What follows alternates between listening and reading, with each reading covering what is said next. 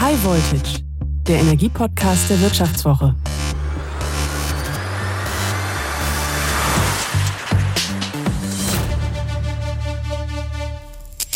Herzlich willkommen zu High Voltage. Mein Name ist Martin Seibert. Die Produktion von Elektroautos ist im vergangenen Jahr um 86 Prozent gegenüber Vorjahr gestiegen. Die Zahl der produzierten Autos mit Verbrennungsmotor dagegen ist um 23 Prozent zurückgegangen. Man sieht an diesen Zahlen, wir fahren elektrisch in die Zukunft. Das zeichnet sich immer mehr ab. Die Autoindustrie hat sich darauf eingestellt und ich glaube auch, dass wir von diesem Zug nicht mehr richtig runterkommen. Wenn ich das im Freundeskreis sage, dann höre ich ganz häufig aber die Frage, was ist mit dem Wasserstoffauto? Wäre das nicht auch eine Möglichkeit? Würde das denn gehen, so ganz praktisch im Alltag? Nur wenige Menschen in Deutschland wissen das so gut wie Elmar Kades. Er ist Managing Director bei der Unternehmensberatung Alex Partners und er ist dort verantwortlich für den Autobereich, also ein Autoexperte und er kennt sich nicht nur in der Theorie mit den Autos aus, mit den Wasserstoffautos, sondern er fährt auch eines oder genau genommen sogar zwei. Seine Frau hat auch eins. Wie also klappt es mit dem Autofahren im Alltag, wo es doch nur ein paar Wasserstofftankstellen in Deutschland gibt? Muss man dann immer 50 Kilometer zum Tanken fahren. Und ist Wasserstoff überhaupt ökologisch? Denn meistens äh, ist er ja nicht mit erneuerbaren Energien hergestellt, ist also nicht wirklich klimafreundlich. All das kann ich Elmar Kades fragen, denn er ist heute zu Gast bei High Voltage. Herr Kades, Sie fahren Wasserstoffauto, genau genommen zwei Wasserstoffautos. Was haben Sie da genau in der Garage stehen? Ja, zum einen steht äh, der Hyundai Nexo in der Garage, den fährt meine Frau mit Begeisterung. Und ich fahre ein Firmenfahrzeug, das ist der Toyota Mirai 2, der Nachfolger von dem ersten, der etwas gewöhnungsbedürftig aussah und jetzt ganz schick aussieht. Und den fahre ich als Firmenwagen. Mhm. Was genau für die Leute, die sich diese Autos nicht so richtig vorstellen können, weil sie ja nicht so weit verbreitet sind, ähm, was muss man sich unter den Autos jetzt erstmal vorstellen? Größe, Dimensionen, mal so ganz grob betrachtet, wenn man vor dem Auto steht, was sieht man da? Ja, es sind eigentlich zwei relativ normale Autos, die von außen gar nicht spektakulär aussehen. Man hat äh, die Lichter und das Design ein bisschen spaciger gemacht als ein normales Auto. Der Nexo ist ein unglaubliches, alltagstaugliches Auto. Man bezeichnet es sozusagen als CUV oder Crossover oder wie auch immer. Etwas höher gesetzt, großen Kofferraum, wunderbar hinten auch zum Einsteigen. Ähm, also viel Platz. Und äh, äußerlich würde man sagen, das ist so ein alltagstauglicher ja, einige sagen SUV, andere CUV, aber hat natürlich nichts mit einem SUV zu tun, denn, denn es ist ein vorderradgetriebenes Auto. Das ist der Nexo, also sehr, sehr alltagstauglich. Und der Mirai, der sieht einfach sportlicher aus. Den hat man so gemacht, den hat man auf der Basis des Lexus LS gebaut, ist Hinterradgetrieben, nicht Vorderradgetrieben. Und ähm, ja, ähm, obwohl er von der Größe her äh, nichts dem Nexo hinterher ist, ist er sportlicher gemacht, dadurch innen weniger Platz. Und äh, zwei Leute sitzen perfekt. Die hintere Reihe, dadurch, dass die Form etwas nach hinten äh, abfällt, etwas weniger Kopffreiheit und natürlich deutlich weniger Kofferraum. Sehr sportlich aussehend, nicht so alltagstauglich. Mhm. Sie sagen, das sieht sportlich aus. Fährt er sich auch sportlich? Ja, es wirklich. Also es überrascht vom Fahren her. Hinterrad getrieben, ähm, sehr stabil äh, ist das Chassis. Eigentlich, ich hatte vorher einen 5er BMW und als ich da eingestiegen bin, habe ich mir gedacht, ähm, also fahren tut er sich genauso wie ein 5er BMW. Und äh, auch der hat sein Hinterrad getrieben, auch der fährt wunderbar, Straßenlage perfekt. Nur halt, es ist ein Elektroantrieb und dadurch eine komplett andere Fahrweise. Mhm. Ich frage das mit der Sportlichkeit, weil äh, Wasserstoffautos manchmal so den Ruf haben, äh, sich nicht so sportlich zu fahren, weil die Brennstoffzelle jetzt vielleicht nicht äh, sozusagen das dynamischste Fahren äh, ermöglicht, grundsätzlich. Ähm, wie geht das denn dann in dem Auto? Ja, es ist ein komplett anderes Fahren. Also sie verändern ihre Fahrweise. Sie cruisen. Sie fahren nicht so, wie ich meinen 5er BMW vorher gefahren habe. Das ist ein sportliches Fahren. Man, man, man geht ein bisschen mehr aufs Gas, man geht ein bisschen mehr auf die Bremse und jetzt schaltet man eigentlich, und das habe ich nach einigen Monaten gemacht, in den Eco-Modus rein und cruist einfach vor sich hin. Der Vorteil ist, äh, sie haben deutlich weniger Strafzettel. Und äh, auch das schaffen sie ab und zu mal, wenn sie dann mit 65 irgendwo hin cruisen in eine 50er-Zone. Aber das ist so selten, äh, kein Vergleich zu dem sportlichen Fahrherr vorher.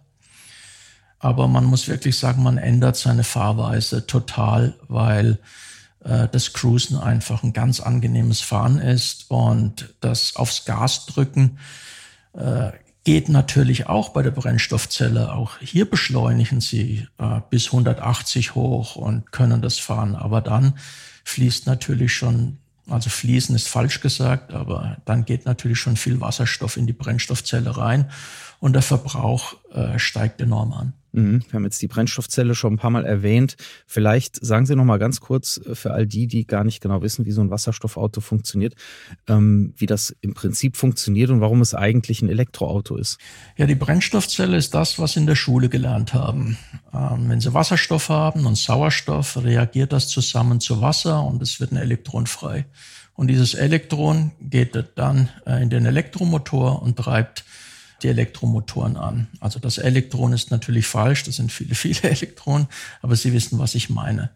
Ähm, sozusagen ähm, der Wasserstoff mit dem Sauerstoff der Luft vermischt sich, es entsteht Wasser, das Wasser scheiden Sie hinten aus. Den Strom, den Sie dadurch erzeugen, geht in eine Pufferbatterie oder direkt in die Elektromotoren rein. Das ist wunderbar abgestimmt. Einmal die Pufferbatterie, einmal die Brennstoffzelle und das im Zusammenspiel treibt die beiden Elektromotoren an, die beim Mirai auf der Hinterachse sitzen oder beim Nexo Vorderradantrieb. Mhm. Also das heißt, äh, viel mehr als Wasserdampf äh, kommt da hinten nicht raus. Ähm, und es heißt auch, äh, Sie sagen es, es funktioniert eigentlich, die Autos fahren gut, sie sind alltagstauglich. Ähm, trotzdem haben die ein paar Besonderheiten. Klar, sie müssen erstmal den Wasserstoff da reinkriegen. Wie klappt das im Alltag? Also das Auto ist unglaublich äh, alltagstauglich beide. Und es sind eigentlich perfekte Autos. Und sie sprechen es an. Das Thema ist nicht das Auto, das Thema ist das, den Wasserstoff äh, nachzufüllen. Und wir haben in Deutschland nur in Anführungszeichen 94 äh, Wasserstofftankstellen. Das in Deutschland verteilt. In Europa sind es, glaube ich, 130, 140. Wer sehr aktiv ist, ist äh, die Schweiz, Niederlande, nachgezogen Belgien. Und in den anderen Ländern, da gibt es nur kleiner zehn äh, Wasserstofftankstellen. Und in Deutschland mit 94 haben sie schon eine, eine Netzabdeckung, die funktioniert. Also sie können in Deutschland wirklich überall hinfahren. Aber sie müssen ihre ja, ihre Reise immer planen. Sie können nicht einfach hergehen, losfahren und sagen, wird schon alles gut gehen, sondern Sie müssen sagen, ich fahre jetzt nach Frankfurt und die Tankstelle, die ich nehme, ist die und die und die. Okay, also da kommt man nicht umhin. Man muss die Fahrt äh, wirklich planen und äh, ansonsten bleibt man liegen, faktisch. Ja, also in München, wo ich wohne, ist das kein Problem. Wir haben sechs Tankstellen im Münchner Großraum. Äh, ich selber lebe außerhalb von München, im Münchner Süden. Das heißt, ich fahre zum Tanken in die Stadt. Das sind etwa, sind genau 27 Kilometer. Ähm, das müssen Sie jetzt nicht wirklich groß planen, denn 25 bis 30 Kilometer haben Sie immer irgendwo noch im Tank und dann fahren sie dahin und tanken das Ganze. Das heißt, solange ich mich im Großraum München bewege, ist das kein größeres Thema, außer dass die Tankstelle eben nicht vor der Haustüre ist, sondern 27 Kilometer weg. Wer in der Stadt wohnt, hat etwas mehr Vorteil, aber auch der fährt zu den wenigen ausgewählten Tankstellen, die zur Verfügung stehen. Und das ähm, ist manchmal ein kleiner Umweg, den viele normale Nutzer so nicht wollen und deshalb wahrscheinlich das Wasserstofffahrzeug eher ablehnen würden. Warum haben Sie es trotzdem gemacht? Warum haben Sie sozusagen dieses Wagnis, sind Sie es mal eingegangen? Gut, ich selber komme ja aus der Automobilindustrie und bin in der Beratung tätig und möchte schon eigentlich die Autos fahren, die an der Speerspitze sind. Das ist das eine Thema. Das zweite Thema ist, ich bin von Wasserstoff selbst überzeugt, dass wir die CO2-Reduktion nur so in den Griff bekommen, wenn wir ähm, es umstellen, also die Energieerzeugung äh, umstellen in Richtung Wasserstoff. Ich weiß, dass das alles noch 15, 20 Jahre braucht, aber man muss irgendwann mal anfangen. Und das war die Triebfeder, äh, diese beiden Fahrzeuge zu kaufen. Ähm, wir hatten auch daran gedacht, äh, ein Elektrofahrzeug, ein BEV zu kaufen. Das scheiterte daran, dass wir äh, in unserer Garage äh, keinen Starkstromanschluss schnell genug bekommen haben äh, vom, äh, von der Energiegesellschaft. Und äh, sie brauchen halt nun mal einen Schnelllader, damit sie bequem eigentlich laden können. Und dann habe ich mich für das Wasserstofffahrzeug entschieden. Und es war eine sehr, sehr gute Wahl bezüglich der Fahrzeuge und die Anzahl Tankstellen mit 94, das ist das Thema, das es eigentlich zu diskutieren gibt. Sie haben es gesagt, Sie sind äh, Automobilexperte ähm, bei der Unternehmensberatung Alex Partners. Ähm, was sagen Ihre Kollegen, was sagen die Menschen in der Autoindustrie, die Sie beraten, wenn Sie auf dieses Thema kommen? Das Interesse ist wahrscheinlich riesig, oder? Die Autoindustrie hat das Thema eigentlich schon relativ gut durchdrungen. Und ähm, Wasserstoff wird sich wahrscheinlich in näherer Zukunft durchsetzen im Industriebereich und eventuell im Lkw-Bereich. Im Automobilbereich macht die Batterie große Fortschritte und auch die, dort ist die Ladeinfrastruktur ein Problem, das nicht schnell genug hinterherkommt. Aber sie haben doch deutlich mehr Ladestationen, als sie Wasserstofftankstellen haben. Und wir haben eine Reichweite bei den Wasserstofffahrzeugen von 600 Kilometern im Sommer. Das sind wirklich echte 600 Kilometer. Das ist eine tolle Sache. Aber die Batterie geht auch in Richtung 400, 500 und wenn Sie leistungsstarke Batterien nehmen, auch darüber hinaus, sodass das nicht mehr das Thema ist. Und vermutlich wird sich äh, die batteriebetriebenen Fahrzeuge in den nächsten zehn Jahren deutlich durchsetzen. Und das Wasserstofffahrzeug wird eine Nische bleiben. Sie glauben auch nicht, dass das Elektroauto nur eine Brückentechnologie ist, bis dann irgendwann der Wasserstoff soweit ist. Das ist ja etwas, was viele Menschen heute noch annehmen. Das Wasserstoff, ich, ich glaube das nicht. Ähm, Sie können viele Anwendungen äh, in den Elektrofahrzeugen, sei es in der Stadt, sei es zu Hause laden, äh, äh sehr, sehr gut machen und kommen auch mit 300 Kilometer Reichweite wenn Sie das Auto nur äh, begrenzt nutzen, wunderbar aus. Äh, für Langstrecken ist es vielleicht ein anderes Thema, aber auch da, die leistungsstarken Batterien schaffen das perfekt. Und ähm, dadurch bleibt das Thema, wo lade ich? Wenn ich zu Hause lade, ist es eigentlich kein Problem. Sie stecken es zu Hause an und frühmorgens können Sie wieder vollgeladen weiterfahren.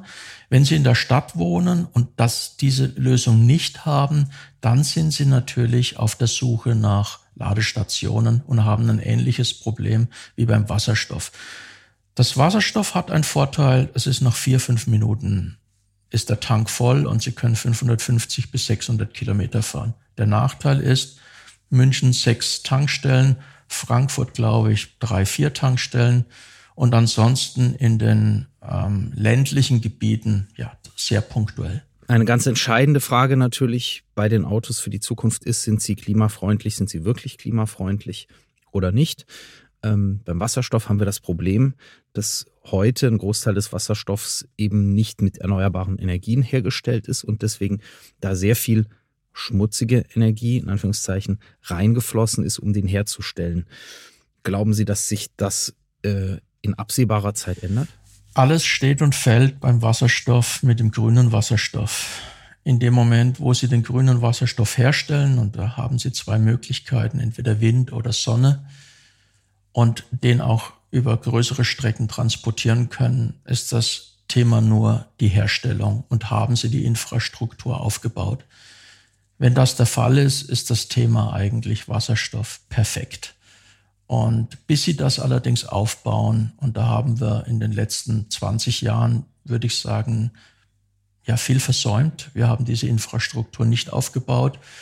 Und bis diese Infrastruktur jetzt aufgebaut ist, müssen wir wahrscheinlich bis 2035, 2030, 2040 viel, viel Arbeit reinstecken und viel, viel Geld reinstecken, um das zu gewährleisten. Das ist alles heute nicht der Fall.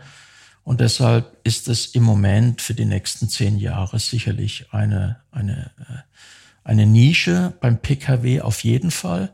Beim Lkw kann es sein, dass Lkw-Flotten sehr, sehr gut mit Wasserstoff ausgerüstet sind. In der Schweiz gibt es äh, die Hyundai LKWs, die ähm, mehrere, äh, ich glaube um die 100, äh, wunderbar äh, den Verteilerverkehr regeln.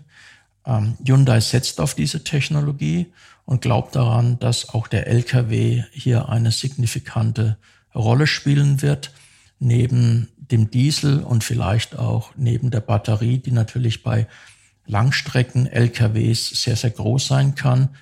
Aber hier ist das letzte Wort definitiv noch nicht gesprochen, was der LKW zum Schluss für eine, äh, eine Antriebsform haben wird. Auf den Pkw bezogen kann man aber sagen, das Ganze hat eine gewisse äh, Tragik eigentlich. Wir haben ein wirklich äh, rundes Produkt offensichtlich, äh, Produkte, die funktionieren und trotzdem werden sich wahrscheinlich nicht durchsetzen oder auf absehbare Zeit nicht durchsetzen. Ist das so das richtige Fazit? Ich würde sagen, das ist das richtige Fazit. Ähm, das Auto ist in Summe natürlich noch etwas teuer. Ähm, Sie können beide Fahrzeuge zwischen um die 70.000 Euro kaufen äh, oder leasen. Äh, die Hyundai genauso wie, wie, wie Toyota wollen eigentlich das Auto gar nicht äh, verkaufen, sondern lieber verließen. Denn in der Brennstoffzelle sind Edelmetalle, die man sehr, sehr gerne wieder haben möchte. Und deshalb werden die Autos sehr, sehr gerne verliest. Ähm, aber in der Tat ähm, haben sie das Problem, dass sie äh, dem Kunden zumuten müssen, diese 95 Tankstellen in Deutschland zu nutzen und zu suchen. Und das können Sie bei mir machen. Äh, das können Sie machen bei Personen, die idealistisch unterwegs sind. Aber wenn Sie einen normalen Menschen haben, der das als äh, ja, tagtägliches Gebrauchsfahrzeug hat, dann würde ich sagen, dass es noch verfrüht ist. Es wird also wahrscheinlich nichts mit dem Wasserstoffauto, zumindest nicht in größeren Stückzahlen und nicht in absehbarer Zukunft. Das sagt auch jemand wie Elmar Kades, der eigentlich ein Fan dieser Technik ist. Aber im Lkw könnte es ein Thema werden und sowieso in der Industrie wird der Wasserstoff ziemlich sicher ein ganz wichtiger Energieträger sein. Das war High Voltage. Danke fürs Zuhören. Für alle High Voltage-Hörer, die noch mehr über Energiethemen wissen möchten, habe ich noch einen Tipp. Drei Monate Wirtschaftswoche lesen zum halben Preis. Dieses Angebot finden Sie unter vivo.de slash highvoltage-abo. Der Podcast wurde produziert von Johannes Grote und Anna Hülscheid.